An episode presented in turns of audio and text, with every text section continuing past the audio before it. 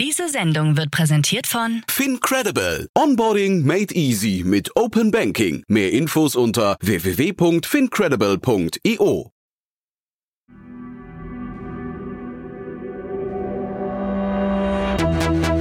Startup Insider. Herzlich willkommen zu Startup Insider Checkpoint Construction Tech. Mein Name ist Jan Thomas und falls ihr euch fragt, was Checkpoint für ein Format ist, wir haben ja zum Jahresbeginn unseren Podcast umgebaut. Das habt ihr wahrscheinlich mitbekommen. Und im Zuge dessen haben wir zum einen ein paar Formate zusammengeworfen. Wir haben aber auch ein paar neue Formate kreiert. Unter anderem das Format Checkpoint. Und das bedeutet nichts anderes als einen Monatsrückblick auf bestimmte Branchen. Wir haben ein Checkpoint-Format zum Thema Mobility, eins zum Thema AI, eins zum Thema Cleantech, Deep Tech und so weiter und so fort. Und heute geht's eben um das Thema Construction Tech. Und das ist wirklich ein sehr spannender Bereich. Das werdet ihr auch gleich hören. Das Tolle an dem Format ist, es sind immer Experten, die darüber sprechen. Und heute bei uns zu Gast sind Enrico Mellis von Lakestar und Patrick Hellermann von Fundamental. Beide kennt ihr schon hier aus dem Podcast. Patrick war hier schon mal zu Gast und hat seinen Fonds Fundamental vorgestellt der weltweit als einer der führenden im Bereich Construction Tech gilt. Und Enrico kennt ihr hier sowieso als Experten im Rahmen von Investments und Exits. Und Lakestar ist natürlich auch ein sehr bekannter Name und dementsprechend wird das natürlich jetzt gleich ein richtig cooles Expertengespräch, bei dem ihr wahrscheinlich auch unglaublich viel lernen werdet. Wir haben jetzt die erste Folge ein bisschen anders gemacht als die künftigen Folgen, denn wir haben nicht über konkrete News gesprochen, sondern wir haben erstmal versucht, das ganze Segment einzuordnen, sind die Investmentbereiche von Fundamental durchgegangen und auch die These, die Fundamental verfolgt, haben ein paar Startups besprochen, die man kennen sollte, unter anderem auch aus dem Portfolio von Fundamental und haben uns aber jetzt auch schon verabredet dann für in, ja, ich sag mal, sechs bis acht Wochen, um dann in der ersten regulären Folge einen richtigen Rückblick zu wagen auf die wichtigsten Nachrichten aus der Branche. Aber heute, wie gesagt, eine tolle Einführungsfolge zum Thema Construction Tech mit Enrico Mellis von Lakestar und Patrick Hellermann von Fundamental. Viel Spaß dabei. Aufgepasst! Bei uns gibt es jeden Tag alle relevanten Nachrichten und Updates aus der europäischen Startup-Szene. Wir versuchen in breiter Masse die spannendsten Akteure der Startup-Szene zu interviewen, damit du zu deinem Thema alle wichtigen Informationen findest. Damit du nichts verpasst, abonniere uns ganz einfach kostenlos auf deiner Streaming-Plattform.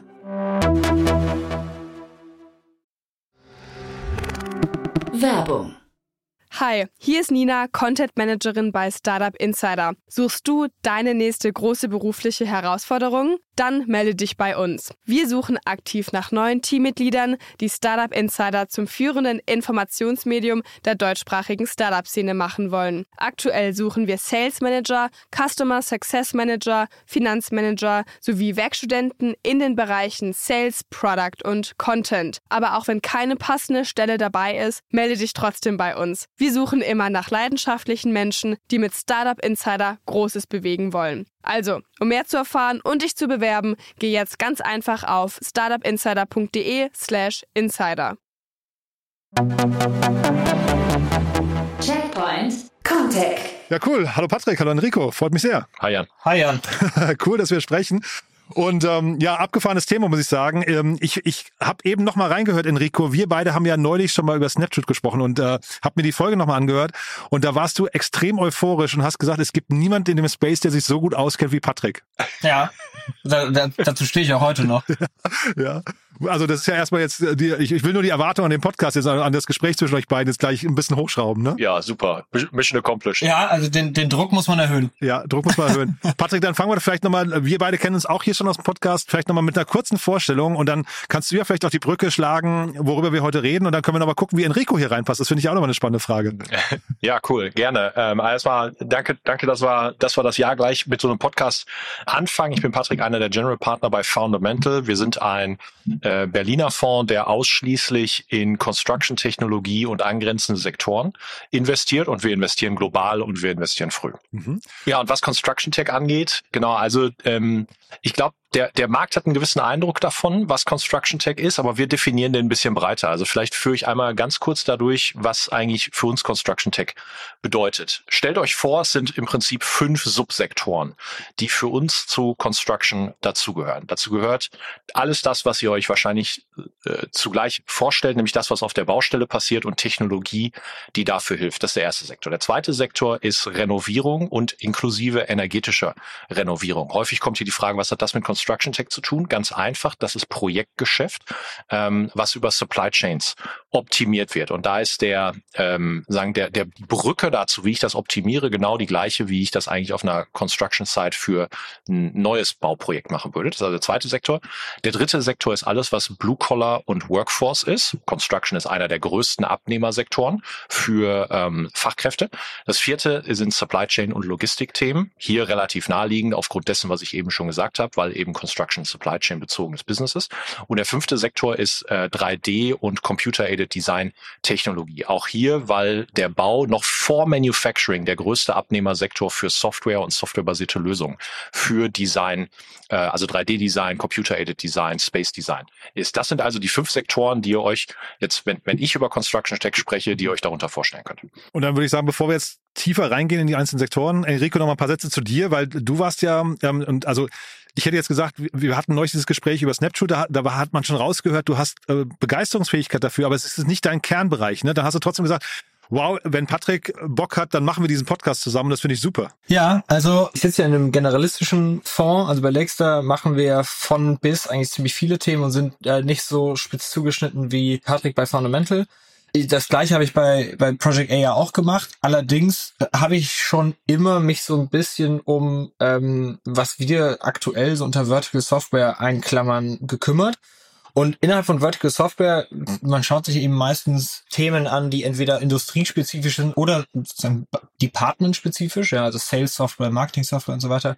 Und ich bin vor vielen Jahren mal äh, irgendwie in der Venture-Welt in Patrick äh, reingelaufen, virtuell zumindest mal irgendwie drüber gestolpert, dann haben wir einen Call gemacht und irgendwann da habe ich mich da so sukzessive immer tiefer reingegraben. Ich saß vorher schon, mein erstes Investment, was ich gemacht habe mit Project A, war ähm, eine Firma namens Casavo in Italien die haben eine Renovierungskomponente, die sind eigentlich ein iBuyer, aber die haben eine Renovierungskomponente und so kam ich damit zum ersten Mal in Berührung. Und man fängt dann halt eben an, dort, wo man das erste Mal irgendwie Erfahrung sammelt äh, mit einem Markt, da sucht man sich dann so den, den Nachbarmarkt und man wächst so ein bisschen organisch da so rein. Und ähm, mittlerweile äh, spreche ich viel mit Patrick. Wir sind auch in diversen Companies zusammen investiert und ja, ich finde den Space wahnsinnig spannend, weil der nicht ganz trivial ist, weil der an vielen Stellen sozusagen nicht obvious ist und ähm, weil man da, glaube ich, echt noch sehr, sehr spannende Firmen äh, finden kann, die echt sehr groß werden können, weil der Markt ist auf jeden Fall riesig. Mhm vielleicht nochmal, bevor wir jetzt diese, diese einzelnen Sektoren jetzt durchgehen. Ne? Wir, wir wollen ja heute generell, also dieses Format generell, wollen wir ein bisschen mehr über News sprechen, so immer Rückblick auf die wichtigsten Dinge, die passiert sind. Heute haben wir gesagt, wir wollen eigentlich ähm, den Bereich erst nochmal durchleuchten und verständlich machen, um, worüber wir eigentlich sprechen. Trotzdem nochmal ganz kurz die Frage an euch beiden. Jetzt haben wir hier einen Generalisten, der quasi mit Lakestar, ihr investiert in ganz viele verschiedene Themen und ähm, Patrick, ihr seid ein Spezialist. Ne? Mhm. Kann man sagen, welche VC-Logik besser aufgeht hinterher? Oh, das überlasse ich Enrico. Aus Höflichkeit. ja? Also ich glaube, es gibt ich, ich glaube, es gibt zwei äh, zwei sehr vereinfachte Strategien. Entweder man macht kleinere Fonds und man und man äh, man spezialisiert sich auf Themen, in denen man einfach sehr sehr gut ist und dann sozusagen der de facto Leader bekommen äh, wird global auch, so wie eben Fundamental das in Construction macht. Oder man macht halt mit großen Fonds durch die Bank verschiedene Themen und versucht sich dort eben auf die äh, darauf zu konzentrieren, diese Winner eben zu finden. Das macht man dann oft auch in der Phase später schon. Ja, also ich glaube, man kann mit beidem erfolgreich sein. Ich glaube, weil wir heute über Construction äh, Tech sprechen, macht es wahrscheinlich dann mehr Sinn, mal zu fragen, wie man das macht, dass man als Patrick da so erfolgreich wird. Ähm, also ich habe dazu auch eine Meinung. Ähm, wir, haben, wir haben mit dem allerersten Fund vor fünfeinhalb Jahren angefangen, sind jetzt in der zweiten Fondsgeneration. Jetzt dieses Jahr gibt's dann da nochmal News zu einer neuen Fondsgeneration. Ähm, und über diesen Zeitraum hat sich der Markt sehr entwickelt, aber eigentlich ist die These stabil geblieben. Unsere These ist, dass wenn du dich auf einen Sektor fokussierst, dann musst du es eigentlich global machen. Und weil du es global machst, wenn du in einem Sektor bist, wo es eigentlich relativ wenig globale Winner gibt, aber größtenteils kontinentale Winner, kannst du die Learnings, die nicht kompetitiv kompetitiv in deinem eigenen Portfolio sind, von Kontinent zu Kontinent übertragen und hast damit eigentlich einen Wissensvorsprung, die Fähigkeit, äh, Wissen zu transferieren, Connections zu transferieren zwischen den Gründern und so weiter. Das hat bis jetzt für uns außerordentlich gut funktioniert. Und das funktioniert, glaube ich, in vielen Verticals, wo du eben diese kontinentalen Winner, aber einen relativ kleinen Anteil an globalen Winnern hast. Und, und vielleicht hast du die globalen Winner erst nach 20, 30 Jahren. So, und in der Zeit kannst du natürlich als Early-Stage-Investor relativ gut Alpha abschöpfen. Da setzen wir komplett drauf. Persönlich glaube ich, es wird in, in, ich weiß nicht, was der Zeitraum ist, aber langfristig nur zwei Winning VC-Models geben. Es wird Spezialisten geben, die sich im Inhalt extrem gut auskennen, insbesondere für, für frühe Phasen und vielleicht mit Extensions auch für die späten Phasen, wo die Dinge noch nicht ganz so visible und obvious sind, was du eigentlich tun musst, um ein Category Leader und eine Legendary Company zu bauen. Und dann wird es ein Modell geben, wo extrem viel Kapital konzentriert ist in einzelnen GPs. Ich persönlich glaube nicht, dass der Generalisten-GP, der halb groß ist oder mittelgroß ist, insbesondere nicht in Europa langfristig ein tragfähiges Modell ist. Das ist aber eine kontroverse Meinung von mir persönlich. Die könnte man auch noch mal ausdiskutieren wahrscheinlich äh, zu einem gegebenen Zeitpunkt. Ne? Spannend. Und ähm, ich glaube, ihr sitzt, äh, Patrick, ihr sitzt auf mehreren Kontinenten, ne? Das ist richtig. Wir haben also, wir haben, wir haben drei General Partner. Einer davon ist äh, Nordamerikaner, der war vorher Partner bei G Squared in San Francisco, der kümmert sich um die Americas. Ich bin der Europäer, der kümmert sich um Europa und den südlichen Teil von Latam. Und dann haben wir noch einen dritten General Partner, ähm, der war vorher Partner bei K Capital, das ist so der führende indische Seed Fund, der kümmert sich um die Emerging Markets, also Asien, Afrika und, und bei Extension dann auch noch Australien. Und macht es jetzt Sinn, erstmal über die globalen Unterschiede zu sprechen oder wollen wir mal die mit Sektoren durchgehen und nochmal diese, diese fünf Bereiche, die du gerade genannt hast, nochmal quasi auf, äh, aufgliedern und gucken, welche Potenziale und welche Firmen gibt's da drin? Ich kann gerne vielleicht einfach kurz einen Abriss geben, was man sich unter den einzelnen Sektoren vorstellen kann, ohne jetzt hier ein eine Dr. Thesis rauszumachen. Mhm. Also Core Construction, was sind da Beispiele? Frü früher häufig gefunden, zum Beispiel Projektmanagement Software, das war so die letzte Dekade, ähm, häufig da ein Thema, he heute glaube ich weniger. Aber was man dort jetzt viel findet, ist Payroll Software zum Beispiel, viel Financial Service oder, oder SaaS-enabled Financial Services für Bauunternehmer und für die Supply Chain, die, die dort stattfindet. Dort kann man sich äh, relativ viel darunter vorstellen, neue ERP-Lösungen, äh, die vertikal für Construction sind. Also das ist der erste Vertical. Da findet man relativ viel Software-Themen, die auf die Baustelle zugeschnitten sind. Der zweite Sektor, Renovierung und insbesondere energetische Sanierung, da findet man alles drunter von zum Beispiel einem Enter, eine deutsche Firma, die sich um, um Gebäude-Energie-Audits kümmert, um von dort aus die Renovierung zu koordinieren, bis hin zu Firmen, die zum Beispiel die komplette Renovierung in Eigenregie eigentlich durchführen und so dem Kunden sagen, das ganze Projektmanagement und das Sourcing der, der Fachkräfte und, und der Materialien abnehmen. Das ist der zweite Sektor. Der dritte Sektor, Blue Collar und Workforce, für mich im Wesentlichen zwei Themen, die den Bau dort äh, betreffen. Das eine sind Education Tech Modelle, die dabei helfen, Fachkräfte auszubilden, weiterzubilden oder auch überhaupt an den Bausektor heranzuführen. Also Stichwort digitale IHK Modelle. Das ist das und das andere ist Robotik-Themen, die im Prinzip das, was heute nicht mehr von Fachkräften, weil wir, weil wir sie zum Teil auch nicht mehr haben, durchgeführt werden kann, was durch, durch Robotik, Baurobotik zum Beispiel durchgeführt wird. Das ist der dritte Sektor. Der vierte Sektor Supply Chain und Logistik kennt man, glaube ich, sehr gut. Da, ähm, da der Bausektor häufig einer der größten Abnehmersektoren ist, fallen hier solche Themen drunter wie Freight Forwarder Modelle, sowohl, sowohl für Road als auch für Ocean Freight. Da fallen aber auch jetzt gerade im letzten halben Jahr vertikale KI-Modelle für zum Beispiel Logistikmanager, Supply Chain Manager drunter. Das ist also der vierte Sektor. Und der fünfte Sektor 3D und Computer-Aided Design ist mein persönlicher Favorit, weil dort unglaublich viel geht. Darunter fällt zum Beispiel Snapshoot. Das kann man sich vorstellen wie ein Figma für, für 3D, speziell auch für den Bau. Darunter fallen aber auch neue KI-Modelle, die zum Beispiel im Manufacturing Computer-Aided Design dabei helfen, Ingenieuren, die neue mechanische Komponenten designen, das ganze Design eigentlich zu vereinfachen, Multiplayer gemeinsam zu designen, ein Versioning der einzelnen Versionen abzulegen. So, das kann man sich unter dem, dem letzten Sektor 3D-Design Design und Computer-Aided Design vorstellen. Wenn ich dir jetzt so zuhöre, frage ich mich fast, ähm, du hast ja gesagt, ihr seid spezialisiert, aber ob, ob ihr nicht fast auch schon wieder generalistisch seid, was waren ja so viele Themen, oder? Also die, die, die umgreifende, ist, ist eine sehr valide Frage, Jan. Die umgreifende Klammer ist, dass in all diesen Sektoren es Projektgeschäft ist.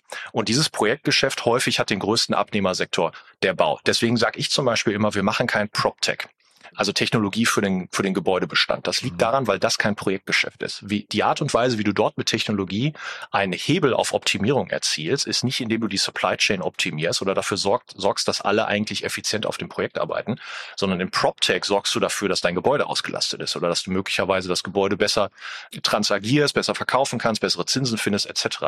Das ist zum Beispiel was, das würden wir genau aus der Logik heraus nämlich nicht machen, genauso wie mhm. viele andere B2B-Sektoren und auch B2C-Sektoren nicht. Für uns ist das zentrale Element immer die Supply Chain rund um ein Projekt. Der Dealflow, wie funktioniert das bei euch? Weil ich, irgendwie habe ich das Gefühl, ihr könntet doch wahrscheinlich von der Menge an Themenfeldern, könntet ihr doch wahrscheinlich auch viel mehr investieren, oder? Ähm, ich, wie, wie viele Investments macht ihr pro Jahr? Um die 30 aus den, oh. äh, aus den aktuellen zwei Funds, ja. Okay. Und würde man gerne noch mehr investieren? Weil, wie gesagt, ähm, die Themen, die du gerade aufgezählt hast, waren ja wahrscheinlich so 15, 20 Subsegmente eigentlich, ne? Also wir haben in den Segmenten haben wir so über alle Kontinente verteilt, sehen wir so um die 4000 bis 5000 neue Firmen pro Jahr. Wenn du dann noch die mitnimmst, wo du dich letztes Jahr mit, mit getroffen hast, dann kommen schon ein paar tausend Gespräche pro Jahr zusammen. Am Ende aus den 30 Investments haben wir jetzt vielleicht eine, eine ähnliche Quote wie andere Generalisten auch ähm, zwischen Dealflow und, und Investments. Würden wir jetzt gerne mehr machen?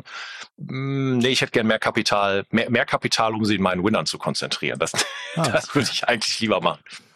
Enrico, wie guckt ihr da insgesamt drauf? Ähm, äh, sag mal, ähm, hast du das Gefühl, Patrick gehen äh, interessante oder lukrative Felder verloren, weil er so spezialisiert ist? Ähm, hast du das Gefühl, keine Ahnung, ich habe ja hier mit Lukas zum Beispiel über SpaceTech gesprochen oder so. Ne? Ähm, Gibt es da Bereiche, die vielleicht noch attraktiver sind oder äh, kannst du dem folgen und sagst, da ist eigentlich, da, da kann ein richtig krasser Fonds mit vielen, mit, mit hohen Returns entstehen? Ich glaube, äh, auch eine interessante Frage, ne? weil ich glaube, das ist, ist so ein bisschen das Problem, was Patrick eben gesagt hat. Wenn man als Generalist wirklich alles machen möchte, dann braucht man unglaublich viel Kapital. Man braucht unglaublich viel Ressource. Du brauchst einfach genügend Leute, die sich das alles anschauen können, ja. Deswegen brauchst du auch viel Fond-Size, weil du viel Management viel brauchst. Also du hast alle diese Probleme, um, weil du natürlich eigentlich den Ozean kochen musst. Ne? Das macht das Ganze ein bisschen schwieriger. Ich glaube, natürlich gibt es äh, spannende Themen outside of, also außerhalb der Themen, die sich Patrick anschaut. Was ich bei Patricks Themen aber sehr, sehr spannend finde, ist, äh, das, und das gibt's nicht oft, dass du eine spezifische Industrie hast, die ausreichend groß, ausreichend komplex, ausreichend fragmentiert ist, äh, als dass sich dort eben verschiedene große Firmen tummeln können. Das ist, da gibt es viele Akteure, die unterschiedlich, die unterschiedliche Rollen spielen. Also vom Architekt zum Finanzier, zum Contractor auf der Elekt elektrischer Contractor, mechanischer, ne, Plumbing und so weiter und so fort. General Contractor, also diese ganze Logik, wie dieser Markt funktioniert, da gibt es dann nochmal Verticals, ne? Healthcare, Industrial, Commercial, äh, Multifamily, äh, Single, äh, Single Family Residential. Also da ist so viel Nuance natürlich in einem riesigen Markt versteckt, dass du innerhalb von jedem dieser Verticals schon eine große Firma bauen kannst. Plus, wenn du dir so diese Digitalisierungsmatrizen anschaust von Beratungshäusern, für die die bestimmt ganz viel Geld bekommen, die zu bauen, dann ist da Construction in der Digitalisierung immer ganz weit hinten. Warum? Weil das natürlich aus den verschiedensten Gründen. Ne? Fragmentierung ist der eine, der nächste ist, es gibt kaum, also die Daten werden kaum gesammelt, weil ist natürlich physische Arbeit äh, immer damit verbunden. Das heißt aber auch, da ist halt noch so viel Optimierungspotenzial, dass du da halt riesige Werthebel noch ähm, anschmeißen kannst. Also deswegen, es ist schon ein uniquely interesting Segment. Es gibt natürlich auch andere, aber jetzt mal zum Beispiel, das finde ich eigentlich immer ganz spannend es gibt Fintech-Modelle in Construction oder in Blue-Collar-Themen. Das schauen wir uns natürlich auch mit unserem generalistischen Fintech-Team an. Wir können dann teilweise Sachen lernen, die wir aus Fintech-Deals gelernt haben, die nichts mit Construction zu tun haben. Wir sind ja bei Revolut zum Beispiel investiert oder äh, auch bei anderen Fintechs, aus denen wir jetzt sozusagen Learnings nehmen können und die auf etwas anderes anwenden können. Und gerade da entsteht dann eigentlich auch eine interessante Symbiose zwischen Fonds wie unseren und Fonds wie Patrick. Und deswegen arbeiten wir dann auch gerne zusammen, weil wir so diese Learnings dann noch gut nebeneinander legen können und dann auch daraus ein sehr, sehr schlagkräftiges Syndikat für die Gründer bauen können. Mhm. Ich hatte mit dem Pavel Rutinski von, von Point Nine mal irgendwie vor langer Zeit gesprochen, fand das damals, der hat bei mir also den Glauben an spezialisierte Fonds geweckt, weil er gesagt hat, wir wollen weltweit jede SaaS-Firma sehen, die, die entsteht. Also jetzt natürlich, heute ist alles SaaS, aber damals war das ja ein bisschen, ein bisschen exotischer noch. Hm. Ähm, und das fand ich ein, ein total spannender Approach und wollten aber auch zeitgleich bei allen Gründern so präsent sein im Kopf mit ihrer Marke, dass das auch logisch ist, dass sie sich bei ihnen melden. Ne? Ähm, also von daher kann ich der Logik total folgen, Patrick. Ich frage mich nur, zeitgleich, äh, kannst du mal deine Faszination Faszination zu dem Sektor nochmal teilen? Weil man, ja, man könnte ja auch sagen, warum nicht Cleantech oder warum nicht Mobility oder AI? Ne? Also warum jetzt gerade diese Spezialisierung? Da, also ähm, Total spannende Frage und nein, ich kann nicht meine Faszination für den Bau teilen, aber ja, ich kann meine Faszination für die These teilen. Vielleicht, vielleicht sagen wir es mal so. Aha. Und übrigens, danke, dass du Point 9 ansprichst, weil ich hatte mir vorgenommen, wenn, wenn du mich gefragt hättest, wer ist euer Role Model, hätte ich gesagt Point 9. Ach ja, also was, pa was Pavel und Christoph aufgebaut haben, ist aus meiner Sicht genau die richtige These. Wenn du einen 10x Fund aufbauen willst, dann ist eine sehr valide Art und Weise, das zu tun, ist dich vertikal zu fokussieren und die Fund Size irgendwo um die 100 Millionen, vielleicht ein bisschen mehr, ein bisschen weniger oder so zu halten. Ich glaube 99,999 hatten sie, ne? Ich, ja. Genau, das war mal einer, genau, ich glaube, das war so die, die vorletzte Vintage ja, von genau. denen. Und, mhm. und das ist eine super Philosophie, die, die wir eigentlich auch teilen, bloß vielleicht mit einem äh, etwas anderen vertikalen Fokus. Aber jetzt auf deine Frage, also ähm, als wir, keiner von uns drei General Partnern, Adam Schub und ich, kommt aus dem Bausektor. Keiner. Wir wurden darauf aufmerksam gemacht und haben dann fast ein Jahr Diligence gebraucht, um zu überlegen, ob wir diese Firma gründen wollen, mit, mit dem Fokus. Und die Diligence lässt sich mit einer Analyse zusammenfassen. Das, das war dann irgendwie ein Jahr links und rechts geguckt und unter jedem Stein und so weiter. Aber am Ende war es eine Analyse, die uns überzeugt hat. Und das ist die folgende. Wenn du dir verschiedenste Sektoren anguckst, über deren Lifecycle, wie sich das Venture Capital in diesem Sektor entwickelt, dann hast du eine beschleunigende, eine in sich beschleunigende Zunahme von Venture Capital über sechs bis acht Jahre. Und du siehst immer, dass es ungefähr zwei bis vier Jahre braucht von fünf Milliarden bis zehn Milliarden Venture Capital.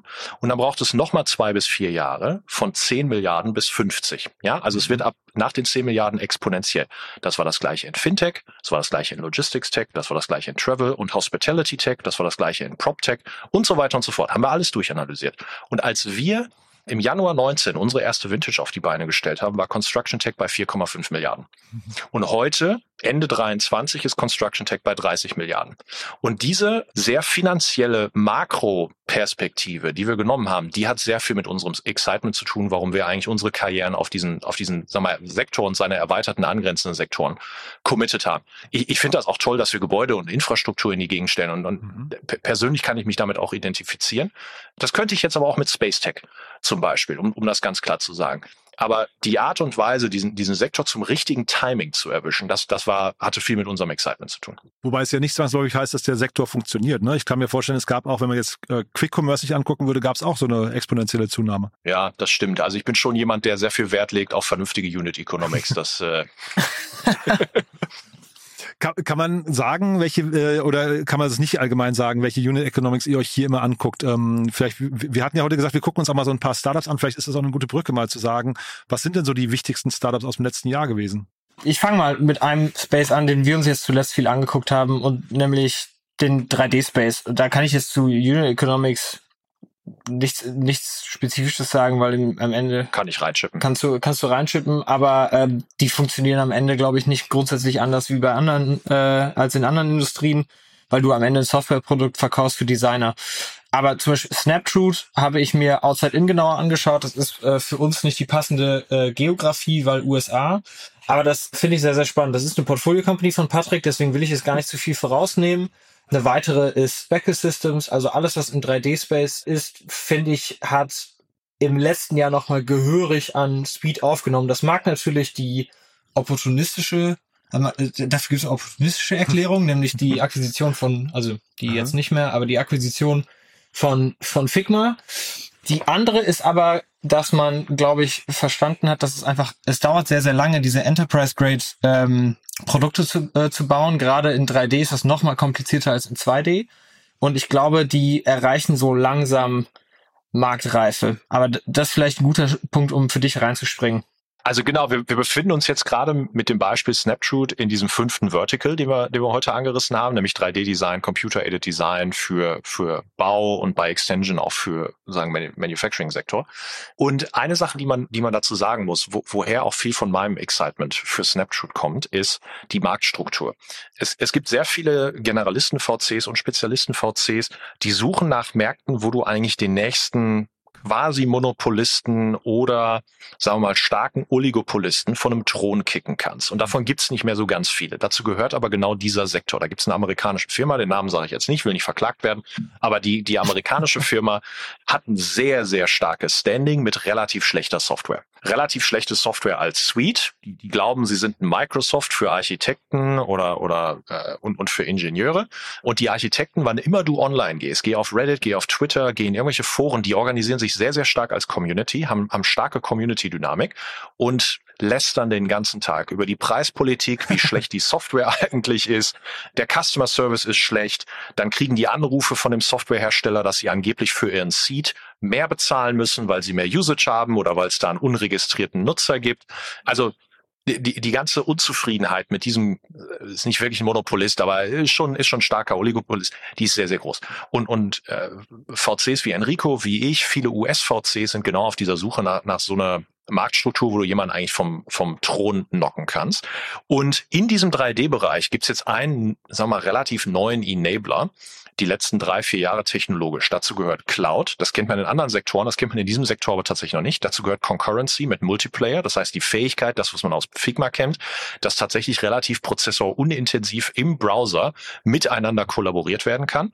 Und dazu gehört natürlich auch vertikale KI, wo ich den Ingenieur und den Architekten damit unterstützen kann, relativ schnell zu Konzepten oder auch zum Teil zu Details zu kommen. So, und die lassen sich sehr schwer in Legacy Software einbauen und insbesondere Enrico, wie du schon gesagt hast, der 3D-Bereich, das ist nochmal eine andere Komplexität. Also in, in 3D-Software zu bauen, kann man sich wirklich vorstellen, das ist fünfmal bis zehnmal äh, ressourcenintensiver, die zu bauen, als in 2D. So, und jetzt hast du diesen Sektor, der jetzt technologisch neue äh, Möglichkeiten entdeckt, die du in Incumbent-Software nicht einbauen kannst. Boom, Snaptrude, Speckle, andere Company, Rayon, die in diesem Space gerade was Spannendes bauen. Das, das finden wir total geil.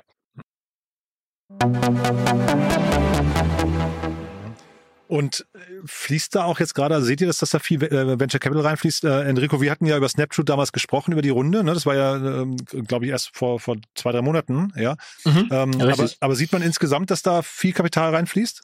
Du hast ja gerade gesagt, Patrick, es ist viel Kapital da, aber ähm, gehen die auch gezielt in solche Modelle? Also dieses, die Monopolisten vom Thron zu stoßen, ist das, ähm, ist das hinterher quasi eine Logik, der alle folgen? Also vielleicht von, ich, ich werf's mal von der Generalistenseite rein. Ich glaube jetzt so langsam fällt der Groschen bei den Generalisten. Ich glaube, es ist sehr schwierig, sich das von außen anzuschauen und sofort die Begeisterung zu haben. Ich glaube, viele haben dafür zu lange gebraucht. Man, man sieht das jetzt an denen, die äh, die Investments schon gemacht haben, denen so wie Patrick, die, die freuen sich jetzt, weil jetzt so langsam kommt der kommt sozusagen der Laserfokus der, der großen Funds auf die Themen und ähm, ich werde jetzt nichts vorausnehmen zu irgendwelchen Runden, die wir wahrscheinlich, über die wir wahrscheinlich in der Zukunft hören, aber ich würde sagen, da fließt jetzt, da fließt jetzt langsam so, jetzt langsam kommen diese interessanten Summen da in Bewegung. Also bei Snapshot ist Excel reingegangen, ähm, bei einer anderen Portfoliofirma von mir, äh, Startup Insider, also theoretisch sollten wir jetzt hier aus dem Nähkästchen plaudern, Jan, aber ja, mach mal gerne, ja. aber ma manchmal sind wir dann doch constrained, aber mhm. ähm, tatsächlich bei einer anderen Portfoliofirma von mir in dem Space, die im Prinzip Infrastruktur für 3D-Projekte und 3D-Software baut, ist jetzt auch ein U äh, also wirklich Tier 1 US-Fonds reingegangen und, und die Runde closen wir jetzt. Da, da geht schon sehr hochqualitatives Kapital rein. Das heißt nicht, dass jeder den Space gut findet, also man, man kriegt schon auch valide Gegenargumente, warum zum Beispiel der Zeitpunkt noch nicht gekommen ist, jetzt zu investieren. Aber insgesamt habe ich schon das Gefühl, sehen wir da jetzt gerade eine Inflection. Und die Geschwindigkeit der Marktadaption hinterher, wie, wie, wie ist die? Also jetzt Baubranche zum Beispiel oder auch, ähm, was ich, was haben wir hier noch? Äh, Logistik, das sind ja alles so ein bisschen so vielleicht, also von außen betrachtet, so ein bisschen trägere Branchen. Ne? Ähm, ja. Also Architektur weiß ich nicht genau. Das könnte ja sogar sein, dass die gerne mal so eine Software ausprobieren, aber gerade die erstgenannten, kann ich mir vorstellen, ist gar nicht so, so schnell vom Wachstum her, oder? Also jetzt kommen wir echt zu meinem Lieblingsthema, weil das, ähm, ich sag mal, wenn du mir die Frage vor sechs Jahren gestellt hättest, hätte ich dir keine intelligente Antwort geben können, weil das war wirklich, ähm, der Bausektor und die angrenzenden Sektoren, die wir besprochen haben, die haben sehr viel eklige Details und eklige Nuancen. Und, und ich, ich habe letztes Jahr zu jemand aus der Branche gesagt, ich habe gesagt, ich kann das noch 40 Jahre machen. Ich werde trotzdem wahrscheinlich nur einen niedrigen, einstelligen Prozentsatz dieser Details jemals gehört oder, oder gesehen haben, so, weil, weil da wirklich so viel Nuance drin steckt. Nichtsdestotrotz sind mir ein paar Dinge und, und meinen Kollegen sind uns ein paar Dinge aufgefallen, die an Construction sehr einzigartig sind und die für Gründer sehr günstig sind. Erstens, wir nennen das Instant Outcomes. In, in Construction, wenn du als Gründer nicht versuchst, deine Software oder das Werkzeug oder den Roboter zu monetarisieren, sondern wenn du eigentlich das Outcome monetarisierst, passt du perfekt in die Branche. Denn der Bausektor ist darauf spezialisiert, Dienstleistungen und Ergebnisse einzukaufen. Also mhm. das ist das Beispiel, Generalunternehmer kauft vom Subunternehmer und der Subunternehmer wird dafür bezahlt, ein Dach aufs Haus zu bauen. Der wird nicht für seine Stunden bezahlt, sondern er wird für das Dach bezahlt. Wenn dein Roboter Dach Montage macht, dann bist du direkt in dem Budget-Line-Item. Das ist, das sind die Kosten, die ich budgetiert habe für das Dach. Und dieser, ähm, dieser Cell funktioniert sehr gut. Wir brauchten aber zehn Jahre Construction Tech, sagen wir mal die letzte Dekade, damit Gründer dies auch sozusagen lernen und rausarbeiten, ähm, dass sie eben nicht wie in anderen Sektoren Enterprise SaaS äh, in jeder Art und Weise verkaufen. Das, das gibt es natürlich in Construction Tech auch, aber sozusagen, das sollte nicht das Mantra sein. Es sollte immer sein, Instant Outcomes nicht vor einer Dienstleistung am Anfang scheuen und dann über die Dienstleistung herausfinden, was ist eigentlich der Roboter oder die Software, die ich bauen muss. Das, das ist mal so eine, eine Eigenart. Wir haben noch andere, aber die finde ich sehr spannend. Und wie ist das denn eigentlich mit den, mit den ähm, Exit-Potenzialen im ganzen Markt? Also wer kauft, ich, ich überlege nur gerade so Amazon und Microsoft und Apple und sowas, die ganzen großen Exit-Kanäle, sag mal, wenn, wenn man jetzt in so eine Richtung denkt, die sind ja in diesem Space eigentlich nicht unterwegs. Ne? Ist das dann eher so ein Autocut und Nemetschek und sowas? Aber die, die haben ja wahrscheinlich nur eine begrenzte ein begrenztes Budget hinterher, oder? Tatsächlich, Jan, sehr unterschiedliche Antwort für jeden dieser fünf Sektoren. Also für mhm. Construction selber ähm, to be proven, würde ich sagen. Wir haben relativ viel M&A von, von Bauunternehmen und von Bausoftwareunternehmen in diesem ersten Vertical, mhm. aber so neben Procore, das kennt man vielleicht aus den USA, die 2021 gelistet wurden, gab es noch nicht so den richtig, richtig großen IPO. Es gab aber ein paar, sagen wir, Milliarden Acquisitions in dem Bereich. Im zweiten Bereich äh, Sanierung und insbesondere energetische Sanierung ist der üblichste Exit-Kanal ähm, eigentlich ein Energieunternehmen oder jemand, der in der Energiewertschöpfungskette arbeitet. Also stelle ich mal ein E.ON vor oder ähnliches. Der dritte Bereich, Blue Collar, ähm, Education Tech, Robotik etc. Überlasse ich mal Enrico. Ich glaube, Proof is in the Pudding. Supply Chain und Logistik sind die Logistiker. Ja, also das kennt man ja auch von den Freight Forwardern. Ähm, da, das ist eigentlich ein relativ klarer Exit-Kanal, aber nicht immer einfach zu bedienen. Mhm. Und der letzte Punkt ist genau das, was du angesprochen hast. Also die, die Softwareunternehmen im 3D- und Computer-Aided Design-Bereich. Das sind diejenigen, die von einem Autodesk, von einem Nemetschek, von einem Hexagon, von einem Trimble, das Source-System, äh, Siemens übrigens sehr aktiv in dem Bereich, das, das weiß man als Deutscher nicht immer, die eigentlich von denen dann aufgekauft werden. Und das ist ein extrem liquider M&A-Markt, diese, diese Software für 3D. Ja, also ich glaube, ich kann das, äh, das würde ich so bestätigen. Sof also 3D-Software ist ziemlich offensichtlich, ähm, wo da die Käufer stecken würden oder sogar Public Markets. Ich glaube auch ein, auch ein Public Market, äh, sozusagen die IPO-Route ist da möglich. Ich glaube, Firmen wie Autodesk und so weiter sind ausreichend groß, um das zu bestätigen. In allen anderen Märkten ist es so ein bisschen wie, wie, wie Patrick sagt, aber ich glaube, vielleicht kommt man eher mal aus der Richtung, woher äh, oder was motiviert einen strategischen Käufer, eine Firma zu kaufen? Erstmal weg von den PEs, die vielleicht einfach nur Financial Acquisitions betreiben oder eben einem Public Market, wo es eigentlich sozusagen die, um die letzte Wachstumsstufe geht. Strategische Käufer kommen ja aus dem Problem heraus, dass sie versuchen zu lösen. Das Markt, das mag ähm, sozusagen eine, eine Market Capture Strategie sein. Also ne, Adobe und Figma war, glaube ich, da war, glaube ich, eher die These, ja, wir kriegen es selber nicht so gut gebaut und das wächst jetzt schon ziemlich schnell und warum sollten wir einen Competitor haben? Ich glaube, dementsprechend hast du jetzt natürlich auch die, die Kartellrechtler, äh, die sich da die Taschen voll machen auf dem Case. Aber wenn du dir Construction Market anschaust, die Produktivität ist einer der wenigen Märkte, in denen die Produktivität bei den meisten Unternehmen im Schnitt eher gesunken ist, wo die Digitalisierung noch nicht so richtig gefruchtet hat, wo so langsam aus dem Human Capital heraus einfach das Wachstumsfeeling erreicht ist. Und ich glaube, da kann es für die großen Player sein, ne, nehmen wir mal eine Strabag oder sowas in, in Europa kann es auch sein, dass es, dass die sagen, wir müssen uns dieses Wachstum und diese Möglichkeit auch Produktivität zu steigern, müssen uns vielleicht auch einverleiben. Und dafür würden die dann auch ziemlich sicher eine Market Premium zahlen, die über den Financial Value auch hinausgehen kann. Also kann ich mir schon vorstellen, dass diese großen M&A-Transaktionen in der Zukunft noch kommen. Wenn man sich jetzt nur historische Daten anschaut, ist man ist, ist das glaube ich nur die Hälfte des Bildes. Ne? Wir sitzen ja in einem Markt, der gerade auf der Tech-Seite gerade erst entsteht. Ähm, wenn man sagt, bisher gab es da noch nichts Großes, dann naja, dann schaut man halt glaube ich in die falsche Richtung.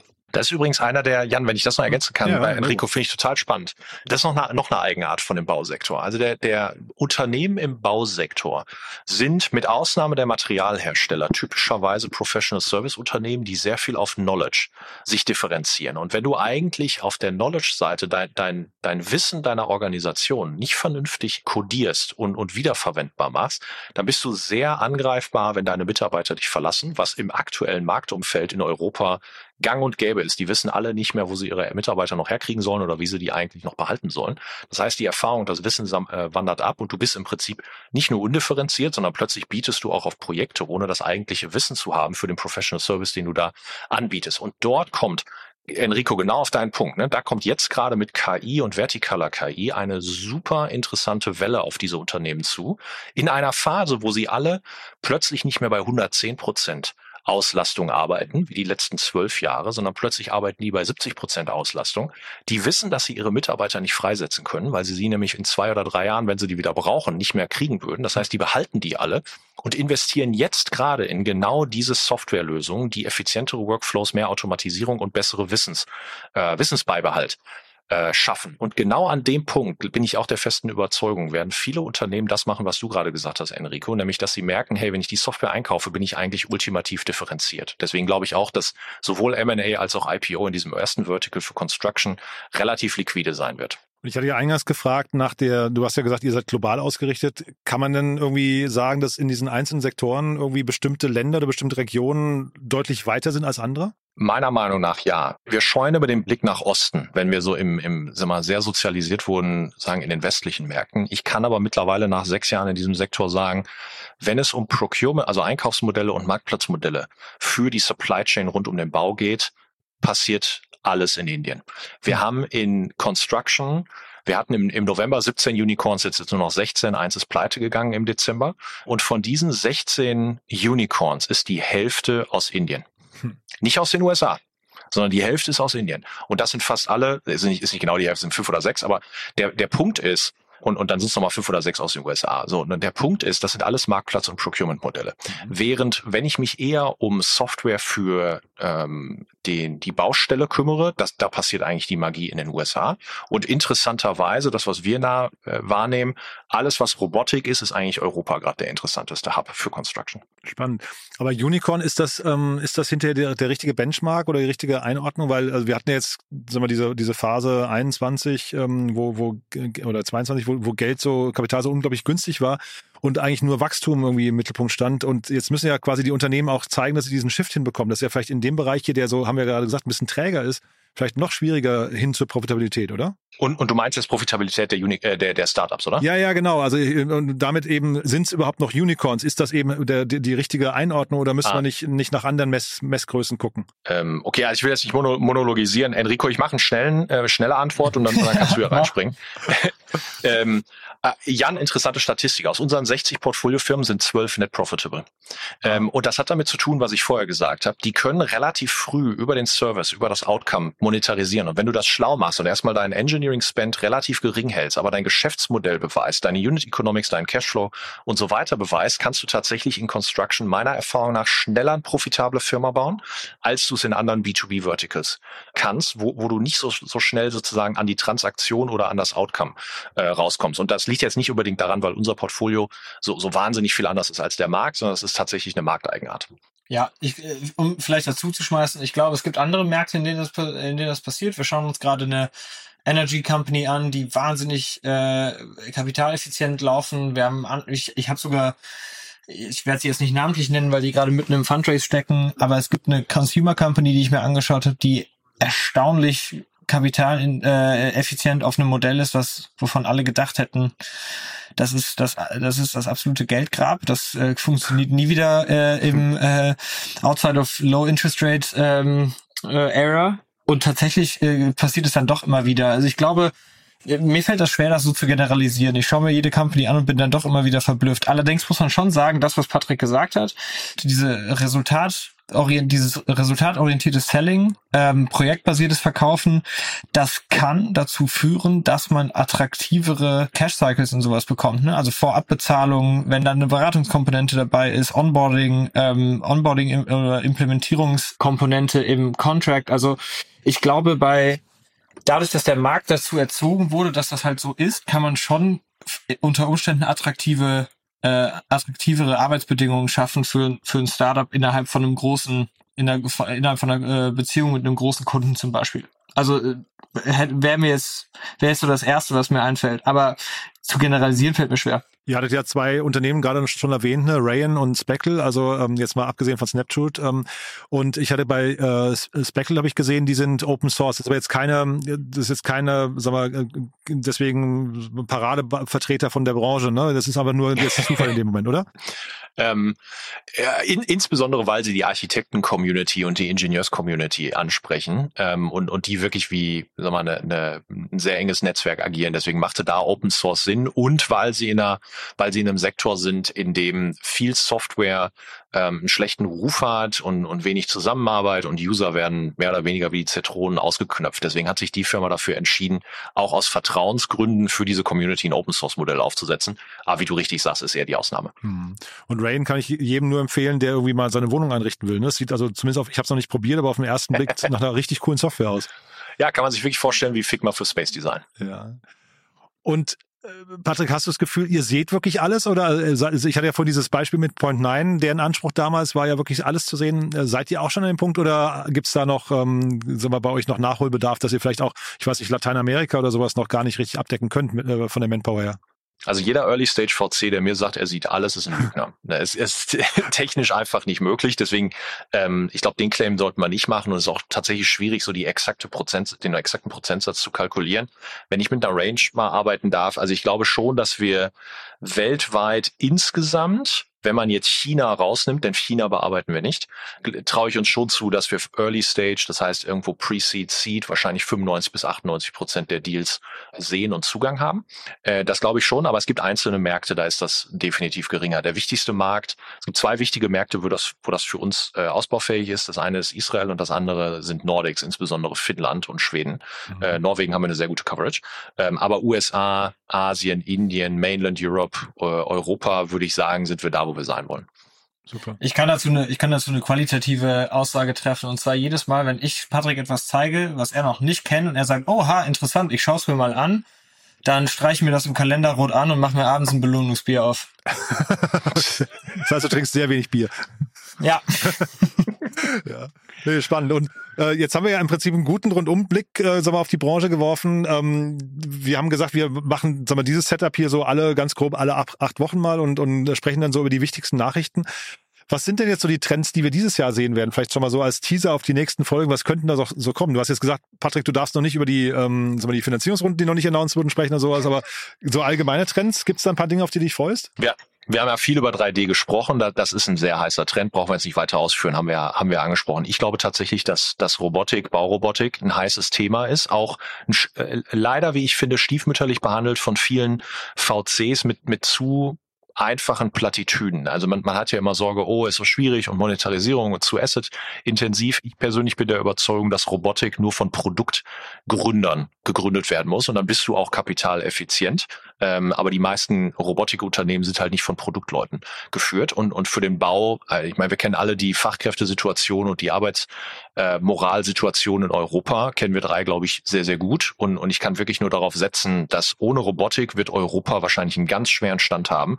Und, und deswegen ist, ist das aus meiner Sicht ein absolut heißer Trend. Und ein dritter, so ein bisschen Geheimtipp, äh, ein Thema, was ich aktiv gerade scoute.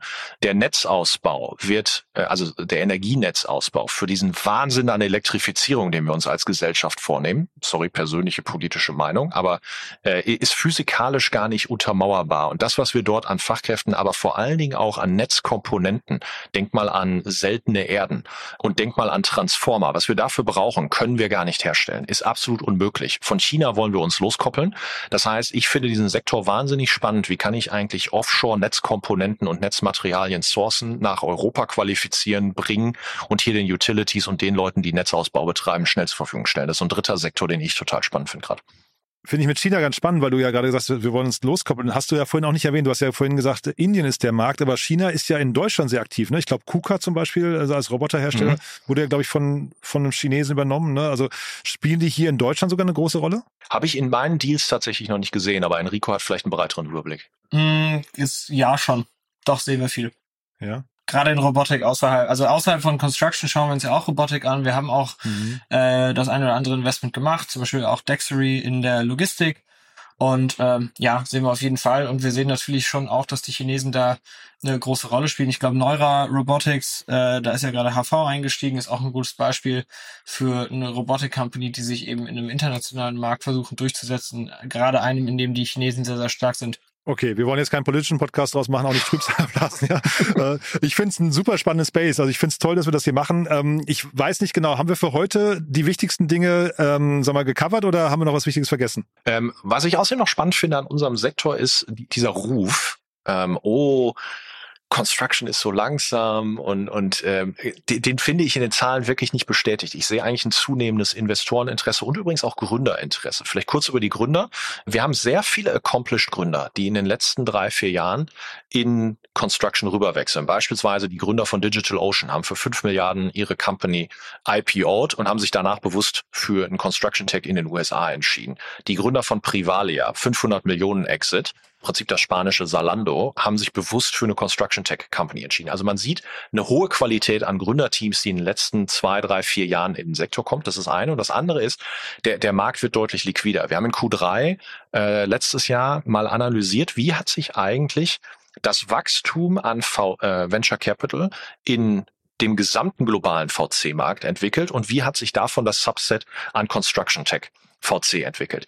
Construction ist als Sektor ungefähr zehn Prozent des globalen GDPs aber war 2018, 2019 nur 0,15 Prozent des globalen VCs. Also 10 Prozent GDP, 0,1 Prozent, 1,5 Prozent äh, von VC. Mittlerweile haben wir uns verdreifacht. Wir sind immer noch 10 Prozent des GDPs, aber 0,45 Prozent des globalen VC. Und das in einer Phase, wo Venture Capital im Prinzip um Enrico 70, 80 Prozent eingebrochen ist gegenüber den Peaks in, in, im späten 2020 und 2021. Das heißt, wir sind komplett antizyklisch unterwegs, was gerade den Zuwachs an Kapital in Construction äh, zunimmt. Dazu habe ich noch so ein paar andere Zahlen. Wir haben uns dann auf, äh, angeguckt, sozusagen, wie war zum Beispiel die durchschnittliche Rundengröße, wie viel Kapital pro Quartal ging in Construction vor Covid und nach Covid. Und wir sind in allen Metriken, die wir uns angeguckt haben, nach Covid deutlich höher als jedes Kapital, was 2020 vor Covid reinging. Äh, vor und nach Covid deshalb als Zeitrechnung, weil Covid 2020, 2021 einfach ein ex, exorbitantes Jahr für VC war. Deswegen machen wir so die Zeitrechnung vor und nachher. Und, und da hat sich Construction Tech wahnsinnig gut entwickelt die letzten zwei Jahre. Wie viele Fonds wie euch gibt es denn eigentlich weltweit, Patrick? Also wie, wie viele spezialisierte Fonds auf diesem Bereich? Ähm, in den USA wahrscheinlich noch so zwei, drei oder vier, je nachdem, wie man drauf guckt. Ein paar bearbeiten auch PropTech mit. Ähm, in Asien ist uns nicht einer bekannt, der sich derart fokussiert und in Europa auf Construction Tech fokussiert. Ohne PropTech eigentlich keiner, der mir bekannt wäre und mit PropTech wahrscheinlich auch nochmal zwei, drei oder vier. Die machen aber ehrlicherweise aus meiner Sicht eher PropTech und machen Construction Tech dann eher mal so mit. Hm.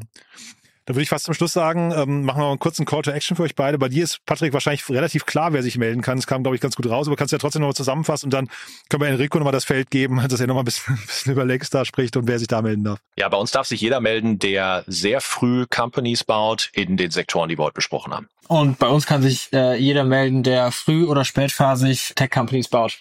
Ach, also, ich glaube, so kurze Pitches habe ich noch nie gehört. Also super cool. also war ein sehr kurzweiliges Gespräch. Ich finde es ein total spannendes Segment und ja, ich freue mich auf die News, die wir dann besprechen. Wie gesagt, ich glaube so ungefähr in sechs, acht, zehn Wochen. Wir machen es, glaube ich, von der Nachrichtenlage ein bisschen abhängig, ne? Ja, genau. Sehr cool. Super. Dann lieben Dank euch beiden und bis zum nächsten Mal. Danke, Danke Jan. Bis zum nächsten Mal. Bis dann, ciao.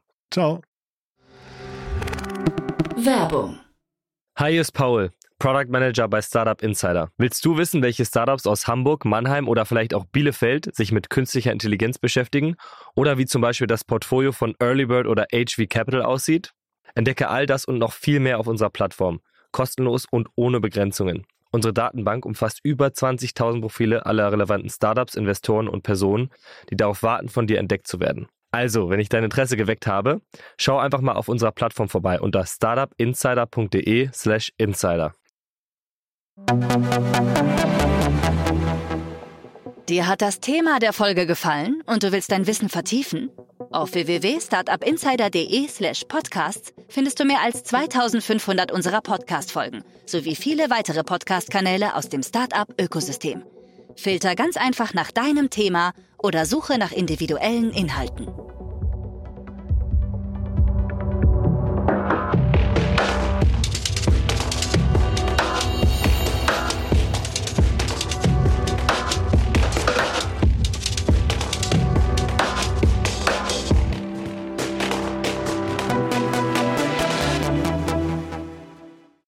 Diese Sendung wurde präsentiert von Fincredible. Onboarding made easy mit Open Banking. Mehr Infos unter www.fincredible.io.